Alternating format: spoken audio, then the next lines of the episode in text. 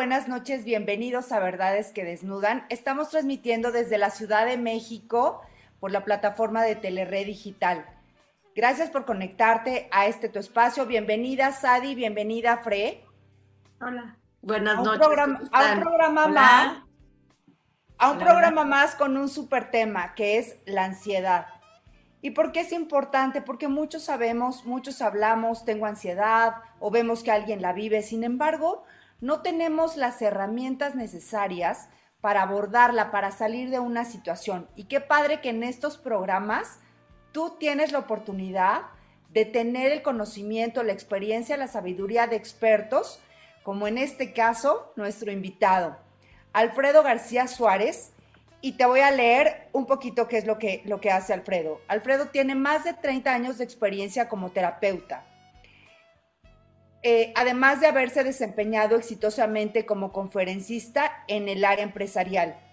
Diseño de terapia psicoespiritual, que es una mezcla de diferentes técnicas psicológicas que incluye gestalt, análisis transaccional, bioenergética, psicoterapia aunado a diferentes técnicas de medicina alternativa como Quantum, Healing, Brain Matrix, Energetic Clearing Process, Reiki, flores de Bach, aromaterapia y otras, siendo la hipnosis regresiva una de las herramientas más importantes de la terapia. Esta mezcla permite que la terapia sea no solo muy efectiva, sino que se vean grandes resultados desde la primer sesión. Entonces, todos queremos conocer a Alfredo García Suárez. Bienvenido, Alfredo. Muchísimas gracias, muchísimas gracias, Laura. Y pues siempre un placer platicar contigo y un honor estar aquí en tu programa. Muy bien, pues gracias por la invitación. Y bueno, en este tema, para no quitar mucho tiempo y entrar en, de lleno a, a esto, yo empezaría, Alfredo, preguntándote, ¿qué es la ansiedad? Porque muchas veces confundimos, no sabemos si es ansiedad, si es estrés, si es depresión, y pues obviamente si estamos en esa confusión, pues cómo vamos a saber cómo abordarla. Claro, mira, la ansiedad regularmente es, eh, podemos considerarla como un, eh, igual que la depresión, un no vivir en el hoy y en el ahora. La ansiedad básicamente es ese miedo al futuro, miedo a los acontecimientos que no podemos controlar o que no sabemos que van a, venir. Entonces, todo esto es básicamente lo que nos va generando una ansiedad. Ya le puedes ir poniendo diferentes nombres, le puedes ir eh, agregando eh, diferentes temas, ¿no? Ahorita, por ejemplo, eh, la gente vive con mucha ansiedad por el tema de la, de la pandemia y volvemos al tema del futuro. tengo miedo de, ¿y qué tal si me enfermo? ¿Y si se enferma alguien en mi familia? y si me muero, y si se mueren, y si no salimos, y si me entuban, y si no me entuban. Entonces eso es básicamente tratar de eh, tener control sobre algo por lo que no tenemos control, que es el, futuro, porque detrás pues no existe todavía, ¿no? Entonces, es eso. Y, el, y la depresión pues, es estar colgado del pasado. Es, eh, también es no vivir en el, en el presente, estar eh, pensando en todo el dolor de lo que viví, miedo de repetirlo, miedo de que me vuelvan a engañar, miedo de que me vuelvan a abandonar, miedo de volver a perder en, un negocio. Entonces, eh, básicamente en estas eh, emociones, eh, la mayoría de la gente vive sin, sin vivir el presente. Oye, Alfredo, y me imagino que hay diferentes tipos de ansiedad. ¿Es así? Sí, sí, sí, Hay, digo, dentro de estas ansiedades hay una que se dispara muy fuerte, digamos, que se convierte eh, eh, en, ataques de pánico, o sea, cuando de repente ya te inmovilizas y ya tienes físicamente reacciones que puedes incluso considerar como si fuera una, eh, un ataque al corazón, como si estuvieras padeciendo de un infarto, ya cuando son mucho, muy fuertes. Hay gente que vive con ansiedad diaria, ansiedad de que el día no me alcanza, que tengo que hacer, que tengo que cumplir, el, el no saber ser asertivo, el no saber decir no o no saber decir sí, también nos genera mucha ansiedad. Eh, eh, el, no ser suficiente, el no cumplir con las expectativas o cuando menos con lo que yo creo que los demás esperan de mí. Entonces van dándose diferentes niveles de, ansiedad y diferentes eh, niveles de, podríamos decir, de inmovilización de la ansiedad hacia las personas. Alfredo, y por ejemplo, ¿cómo puedo saber rápido, así prácticamente, si tengo ansiedad? ¿Qué síntomas o en qué me tengo que fijar? Cuando no disfrutas lo que estás haciendo y cuando estás siempre a, eh, la carrera, digamos, cuando tú, eh, vamos, la comida, simplemente. Si yo te pregunto hoy qué comiste y te cuesta a lo mejor un poco de trabajo recordarlo, y eh, si me dices, bueno, comí, eh, entre otras cosas, una ensalada o una sopa de verduras. Y tú, ¿qué verduras tenía tu sopa? Y entonces dices, híjole, eh, a ver, espérame, tenía calabacitas, tenía, creo que tenía zanahorias. Que, entonces, quiere decir que ahí estabas manejando un nivel de ansiedad porque estabas pensando en otra cosa, no estabas en el lugar, no estabas comiendo, no estabas viendo tu comida no estabas disfrutando los sabores, no estabas en el hoy. Entonces, eh, cuando no puedes disfrutar algo, cuando no puedes disfrutar el trabajo, cuando no puedes disfrutar el ejercicio, cuando no te disfrutas a ti mismo, cuando tienes, eh, cuando vives con prisas, con miedos, sabes que tienes algún grado de ansiedad. Oye, Alfredo, y por ejemplo, no, no, muchas veces vamos a terapia, y nos pasamos todo un año que si el niño interno y que si y que si el niño herido y que la huella de abandono y todo este tipo de, este tipo de, conceptos. ¿Qué hay para como salir rápido de esto, como para identificarlo y decir, no más, este, ya no quiero vivir en, en esta ansiedad? Me llamó la atención en tu currículum lo de la parte de hipnosis regresiva. ¿Funciona? ¿Cómo podemos hacer? Bueno, mira, primero vamos a, tratar de ver cuáles son los mecanismos que disparan eh, los estados de ansiedad o los estados de depresión. Nosotros, si nos vamos al funcionamiento del cerebro, en la parte más antigua del cerebro, en el cerebro reptiliano, eh, que forma parte del sistema límbico, ahí donde está tálamo, hipotálamo, amígdala, etcétera, está el reptiliano cuando nosotros eh, en el reptiliano tenemos, digamos, todos los eh, em, instintos de supervivencia. Ahí están los instintos de reproducción, los instintos de alimentación, este, y hay uno en particular que nos afecta mucho en el presente, que debería estar ya un poquito apagado, que es el de ataca o huye. Este, eh, obviamente, cuando éramos cavernícolas era muy importante porque nuestra supervivencia dependía de qué tanto reaccionábamos ante estos estímulos. Entonces, si a ti se te aparecía un animal enorme frente a ti, pues entonces eh, en ese momento se disparaban y hay muchos neurotransmisores, hormonas que se disparan, entre ellos, bueno, pues hay norepinefrina, epinefrina, adrenalina, cortisol, etcétera, etcétera. Y, eh, por ejemplo, el cortisol está, está eh, siempre le comento que se metan a, googlear nada más por curiosidad para que vean el cortisol, que, es necesario en el cuerpo, pero cuando está demasiado, eh, demasiado disparado constantemente en el cuerpo, eh, afecta, te afecta la osteoporosis, la liberación de insulina, eh, la liberación de, jugos gástricos, la retención de líquidos, la liberación de melatonina, de hormona de crecimiento, osteoporosis y te tira el sistema inmune.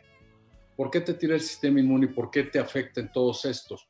porque cuando tú tienes la amenaza de un animal enfrente, el cuerpo prioriza y dice que es más importante combatir a un virus o una bacteria que tengo en el estómago o salvar la vida. Y entonces en el momento que dice pues, salvar la vida, entonces estos se apagan. Y en estos que son los encargados de tenerte eh, con una buena salud, de tenerte en un buen estado de, ánimo, de humor, de, todo, están serotoninas, endorfinas, dopaminas, oxitocinas, o sea, todos los que representan el bienestar, la felicidad, el amor, la ternura, etcétera. Pero eso se tienen que apagar para que esto se prenda. Cuando estos se prenden, toda la energía se va hacia las extremidades. Entonces se disparan hacia las extremidades para que puedas correr más rápido, saltar más alto, atacar más fuerte y eh, tu mente eh, también se acelera. Y entonces seguramente les habrá pasado que cuando han estado a punto de tener un accidente o cuando hay una situación de mucho alerta para ti, eh, lo que sucede lo vemos como en cámara lenta. porque nuestro cerebro, nuestra función cerebral se, se acelera tanto que lo de afuera lo vemos como si fuera en cámara lenta y justamente nos prepara para poder cubrirnos, eh, protegernos eh, o salir volando de, la situación. O decidimos atacar, vemos el animal y es más fuerte que yo, pero somos 20 y tenemos lanzas, pues mejor lo ponemos para la sopa en la noche, ¿no? Entonces es en ese momento en el que tienes que tomar la decisión y lo demás se apaga. Entonces, eh, esto más o menos dura como hora y media, dos horas en nuestro sistema, en nuestro torrente sanguíneo. Cuando a la hora y media dos horas se va del torrente sanguíneo, estos se restablecen y entonces ya podemos a la hora de la comida o de la cena platicar cómo eh, matamos al, tigre o cómo matamos al mamut o cómo lo que sea. Y entonces ya esto se torna en algo positivo y entonces ya me siento yo muy bien y me siento contento y presumo y hago todo lo que quiera y eh, amor, etcétera. Pero ¿qué sucede cuando este está en un constante estado de estrés? Porque el tráfico, porque voy a llegar tarde al trabajo, porque me van a correr, porque mi esposo va a estar de mal humor, porque eh, ya salió una nueva cepa, porque el crimen, porque este, pa, pa, pa, y entonces no nos dejan apagarlo. Y sale una noticia y vemos nuevamente algo, algo negativo, y ya se enfermó fulano, y ya se murió perengano, y entonces no nos dejan apagar esto. Y entonces, cuando está así, es ese estado de alerta constante, que ese es justamente lo que les decía, que es el sentimiento en el cuerpo, el, sentimiento físico de un estado de, de angustia o de ansiedad. Y entonces, entre más lo tengo, más crónico se va haciendo y entre más miedo voy generando porque veo que haga lo que haga, no puedo controlar estas situaciones porque son externas, entonces esto se puede transformar en un estado de, pánico, en estos ataques de pánico que verdaderamente me inmovilizan y me pueden mandar al hospital. Entonces decías, ¿cómo se controla? ¿Cómo podemos controlarlo? Maneras naturales de controlarlo es, eh, se dice que es polarizar, irnos al polo opuesto. Entonces tengo una situación negativa, siento algo, me voy al, al opuesto. Pienso en positivo, tengo recuerdos positivos o simplemente lo que hace, por ejemplo, eh, estas técnicas de meditación en donde concentras tu atención en tu respiración y simplemente es inhalar y exhalar. Y cuando inhalas, tratas de sentir la diferencia de la temperatura del aire que inhalas con el aire que exhalas, la diferencia de temperatura de la punta de tu nariz y el resto de tu cara, eh, la sensación de, inhalar y sentir cómo entra el aire por las vías respiratorias hasta llegar a los pulmones y cómo se exhala. Cuando ponemos atención en eso, estamos en el hoy y en el ahora. Y entonces empezamos a relajarnos, porque al estar ahí empiezan a aprenderse nuevamente estos. Obviamente, ejercicio, un ejercicio que cambie tu ritmo cardíaco y tu ritmo respiratorio. Obviamente, las risas es extraordinario. Eh, poner una película que te cause risas, contar chistes, ir con alguien que tenga una buena vibra, que tenga una vibra de alegría, eh, acariciar, este, eh, besar, estar con alguien que te ame, estar en este buen, eh, en este buen tono, digamos, emocional, te vuelve a destapar esto y apaga esto. Pero ¿qué sucede cuando yo no puedo apagar esto? Porque por sí o por sí me angustio de algo y siempre estoy preocupado por algo y siempre tengo miedo de que me va a pasar lo peor y siempre estoy ahí lo que hay que ver es en dónde me grabaron toda esta parte, quién grabó toda esta parte. Y para eso es que es muy efectiva la hipnosis, porque entonces a través de la hipnosis regresiva yo puedo regresar al momento en el que me empezaron a grabar esto. Entonces a lo mejor regreso y yo soy muy pequeño y entonces eh, yo voy muy contento porque me dieron mis calificaciones y saqué 8. Y de pronto, eh, porque el mes pasado mis papás me habían dicho con 8 que saques está bien. Y llego y les presento el 8 muy contento y en vez de felicitarme me dicen, ya ves cómo si podías con un 8 y por qué uno no, no un 8.5 y por qué no un 9. Y es, tienes la capacidad de hacer más. Y no me importa qué es lo que tengas que hacer y no me importa el otro. Y te tienes que ir limpio y tienes que regresar limpio y tienes que hacer esto y tienes que hacer lo otro. Y entonces siento que no me aceptan y siento que nunca quedo bien, suficiente. Que, nunca, que nunca soy suficiente exactamente. Y entonces empiezo a angustiarme por mis propios resultados mi autoestima se va para abajo y siempre estoy queriendo quedar bien con los demás, porque eh, como papás tenemos de repente eh, la mala costumbre de generar grabaciones terribles, ¿no? El ya no te quiero, o sea, si no me traes eso, ya no te voy a querer, y si no te portas bien, ya no te voy a querer, y no te me acerques si no me toques porque hiciste algo malo, y si no tienes 10, no te, no te respeto, no te admiro. Entonces, todas estas cosas nos van generando ese miedo a los resultados, en vez de simplemente vivir el momento y vivir la vida y disfrutar las cosas. Ah. Tenemos aquí varios saludos, nos está viendo muchísima gente y tenemos varias preguntas, entonces voy a leerlos. Está viéndonos Marisol Hernández, Laura Muñoz, Jenes Vivicón, Jackie Escárcega, Adriana Guzmán dice saludos, guapas, Freda tan hermosa y con una luz tan enorme. Mayra Higuera, Manuel Perdigón, Vera López Mariscal, Adriana Guzmán, Rafa de la Sierra, nos manda saludos a todos. Saludos, eh, Rafita. Ginko dice saludos, Alfredo. Eh, Adriana nos dice, tenemos que cerrar ciclos para seguir adelante y no vivir en el pasado y la ansiedad y la depresión no nos hagan estragos. Eh, Judith Morgan, eh, Vera nos dice, hola amiga, súper útil el tema, un beso Vera. Alicia Mandujano, y tenemos aquí una pregunta. Dice, eh, me daba mucho miedo interactuar o conocer otras personas y tenía ataques de pánico. ¿Cómo puedo superar eso? Bueno, aquí volvemos a lo mismo. Lo primero es identificar cuál es el origen de esos ataques de pánico y cuál es el origen a no poder interactuar con las personas. Normalmente cuando nosotros hemos, sometido, hemos sido sometidos a juicio eh, cuando somos chicos, porque eh, no nos preparan para tener esta vida social en la, en la escuela, por ejemplo, ¿no?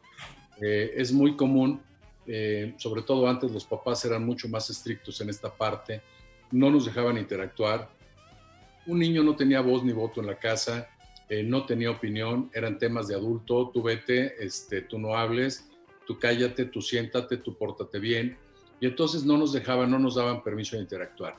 Eh, cuando no nos eh, dejan practicar en la, en la casa, vamos a la escuela y no nos sentimos seguros, nos aislamos y cuando nos aislamos la gente nos aísla más, porque o ah, se aprovechan de nuestra digamos, eh, inocencia o de nuestro estado de cerrazón ante la, ante la comunicación.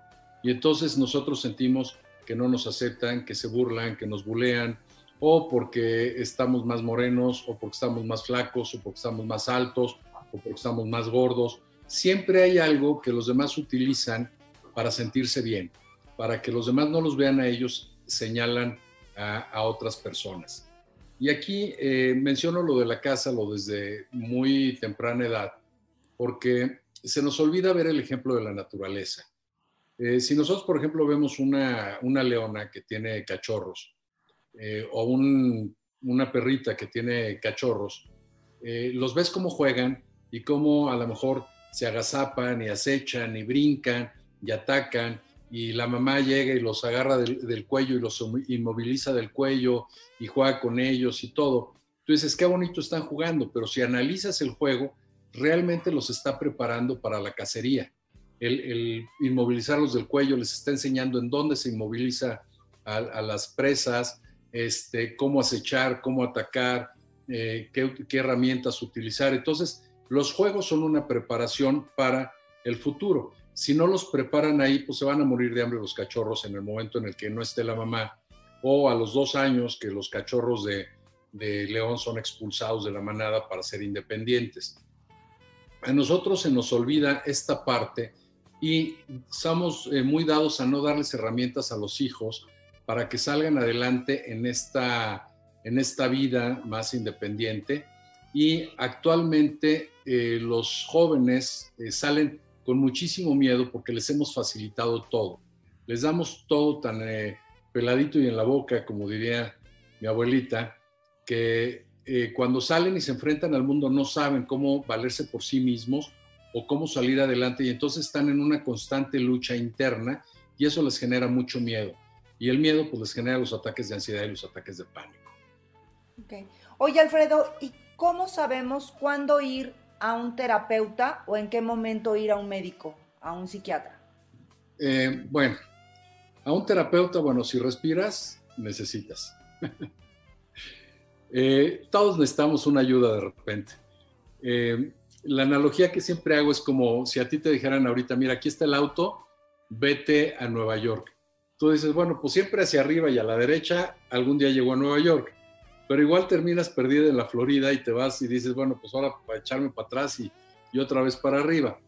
Pero si cuando te dan el auto te dan un GPS y te dicen, mira, aquí está el GPS, aquí está el Waze y vas para Nueva York, seguramente vas a llegar mucho más rápido y con menos estrés. De alguna manera esto es la, terapia, ¿no? Es el terapeuta, la ayuda psicológica de, que todos necesitamos. Lo que no necesitamos es una muleta. Cuando tú te fracturas una pierna, necesitas una muleta para caminar, para no lastimarte, porque no puedes apoyar la pierna. Pero cuando pasan las semanas, tú tienes que, aunque tengas dolor, empezar a apoyar la pierna para no atrofiarla. Y hay gente que por que le duele un poquito sigue usando la, la muleta y terminan atrofiando la extremidad. Cuando nosotros acudimos siempre a un terapeuta o cuando un terapeuta nos engancha semanal o quincenalmente y de repente ves a alguien que tiene meses o años con un terapeuta, sabes que es una muleta y sabes que no está ayudándolo a encontrar esa libertad. Yo creo que una terapia al año, si tienes ya un problema muy grave, dos o tres al año, son muy buenas. Uno al año para, para más o menos eh, tomar nuevamente el rumbo está bien. Eh, más se convierte en una adicción y cualquier adicción es mala. Cualquier situación que te esclavice es mala.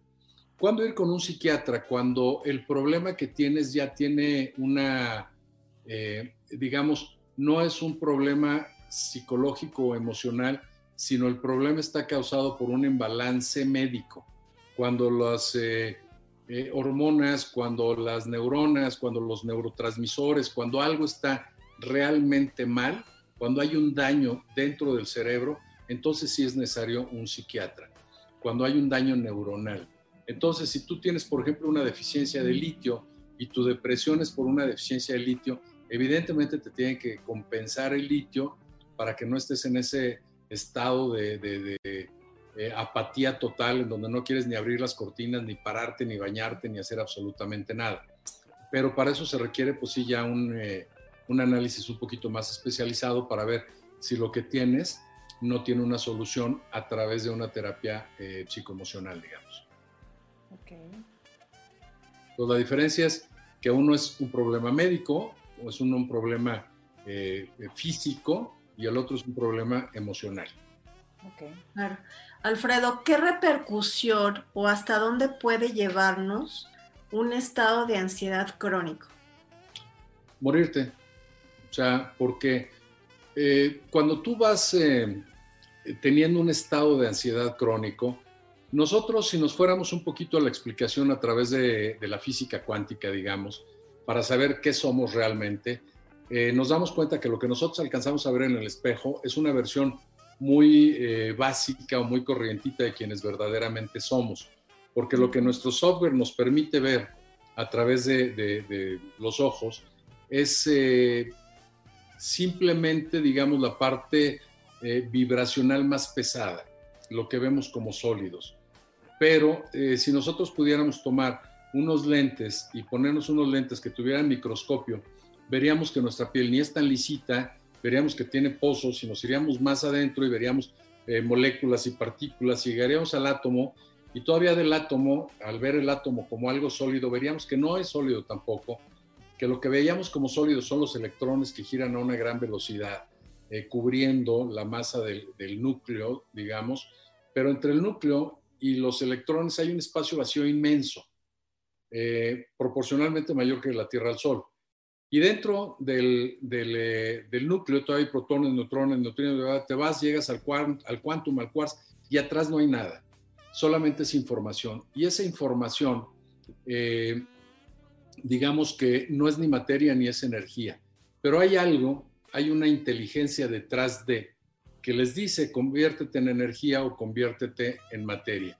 Y ahí entendemos un poquito al filósofo francés este de hace 400 años y cacho, eh, René Descartes, que decía, luego entonces primero pienso y luego existo. Entonces nosotros primero somos pensamiento y después existimos en materia. Y lo mismo todo lo que creamos a nuestro alrededor. Entonces, dentro de esta creación, eh, todos estos eh, paquetes de energía que salen a la velocidad de la luz, que se llaman fotones y que impregnan todos los espacios vacíos que hay en el, en el átomo, van convirtiéndose o en energía o en materia y de esta forma vamos generando enfermedades físicas. Entonces, si yo, por ejemplo, parte de mi ansiedad o parte de mi angustia eh, me lleva a la depresión, me lleva a la tristeza, me lleva a la amargura, a llorar para adentro porque no puedo expresarlo. Esas frecuencias que estoy emitiendo constantemente, esa información, eh, genera una correspondencia con un órgano que tiene una vibración eh, similar. Y entonces lo que va a hacer estas emociones me va a reventar el páncreas. Y me va a dar una diabetes, o va a dar una pancreatitis, o me va a dar una resistencia a la insulina, o algún problema relacionado básicamente con el páncreas. Y si son enojos, eh, si son resentimientos, si es un odio muy grande o la culpa, que al final de cuentas es también un resentimiento, pero hacia mí mismo. Esta eh, vibración, esta frecuencia, me va a rebotar en algún órgano a través de un cáncer. Y entonces eh, vamos viendo vías respiratorias altas, que son miedos, inseguridades, confusión mental, estrés, y en pulmones eh, básicamente lo que, lo que estamos eh, manifestando es un miedo a vivir y un miedo a morir. Entonces yo no me quiero morir, porque pues, estoy vivo y tengo miedo a lo que no, no, conozco y no, no me quiero morir. Pero también me da miedo la vida, me da miedo qué vendrá en el futuro, si mi negocio va a seguir adelante, si no me van a correr, este, si voy a poder mantener a mis hijos, si les voy a poder pagar la escuela, si voy a poder esto y lo. Entonces, eso es miedo a morir y eso colapsa mis pulmones. Y entonces, bueno, neumonías, pulmonías, bronquitis y todo este, todo este tipo de, de, enfermedades que llegan a colapsar mis pulmones vienen de ahí. Y así nos vamos por estas correspondencias de pensamientos y emociones que se van acumulando y me pegan eh, al final en un, en un, órgano. Entonces, estados de ansiedad, estados de depresión constantes se van a ver reflejados en mi cuerpo. El Alzheimer, por ejemplo, es una negación a recordar eh, etapas de mi vida, cosas, una vida muy difícil, una vida que no quisiera yo recordar, de repente empieza a borrarme archivos y de repente pues se pican y se, y se van y se empiezan a ir todos los archivos. Tenemos muchísimos comentarios, bueno, eh, gente saludándonos y algunos comentarios. Tenemos a Erika Urieta, Agustín Mora, Patricia Esteves, Fernando Certuche, Rosy Arcos, Nelly Cardosa y tenemos aquí una pregunta que dice, ¿por qué me duele el corazón cuando siento ansiedad? Eh, volvemos a lo mismo, los ataques de pánico, eh, ahora ya no, ahora ya eh, es como que mucho más común y ya lo primero que preguntan los médicos, lo primero que checan es si no hay un estado de ansiedad o un estado de pánico. Pero hasta hace unos años era muy fácil confundirlos con un infarto. Eh, los estados de ansiedad, te digo, primero es en el área de los, de los pulmones, está este miedo a vivir, este miedo al futuro y todo se presenta en el área de los pulmones, pero además en el pecho, en lo que confundimos muchas veces con el corazón, está el timo.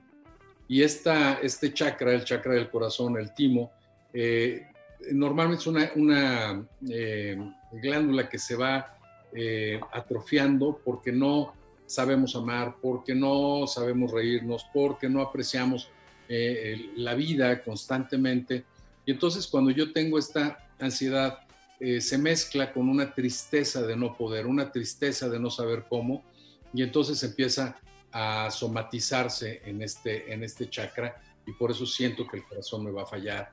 Eh, además, cuando se me disparan estos neurotransmisores que les decía, del estrés, de la ansiedad y todo, también al acelerarse todo, también aceleran el corazón. Entonces también siento una taquicardia, y también siento que se acelera eh, todo, mi sangre corre más, siento cómo me corren por el cuerpo, esto que siento de repente que como frío que me corre por, las, por los brazos, por las venas, son los trancazos de adrenalina que están, que están eh, corriendo por el torrente sanguíneo.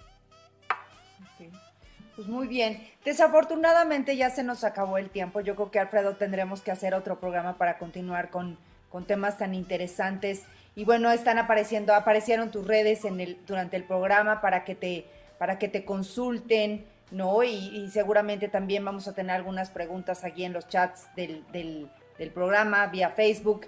Entonces, bueno, pues muchas gracias Alfredo por todos tus conocimientos. Creo que estamos contribuyendo a que hoy, con este incremento de estas, de estas ansiedades que hoy vivimos como humanidad por estos, estos cambios tan drásticos, ¿no? Estos programas pues nos ayudan a tener las herramientas necesarias suficientes para salir adelante victoriosos. Muchas gracias. Buenas noches a todos y no se pierdan nuestros programas, todos los programas de, de, Telered eh, México. Todos están increíbles y bueno, los esperamos. Verdades que desnudan se despide. Buenas noches. Buenas noches. Ahora también en Spotify. Ah, sí. Ahora se me olvidó a mí. escúchenos. ok, bueno, pues buenas noches. Bye.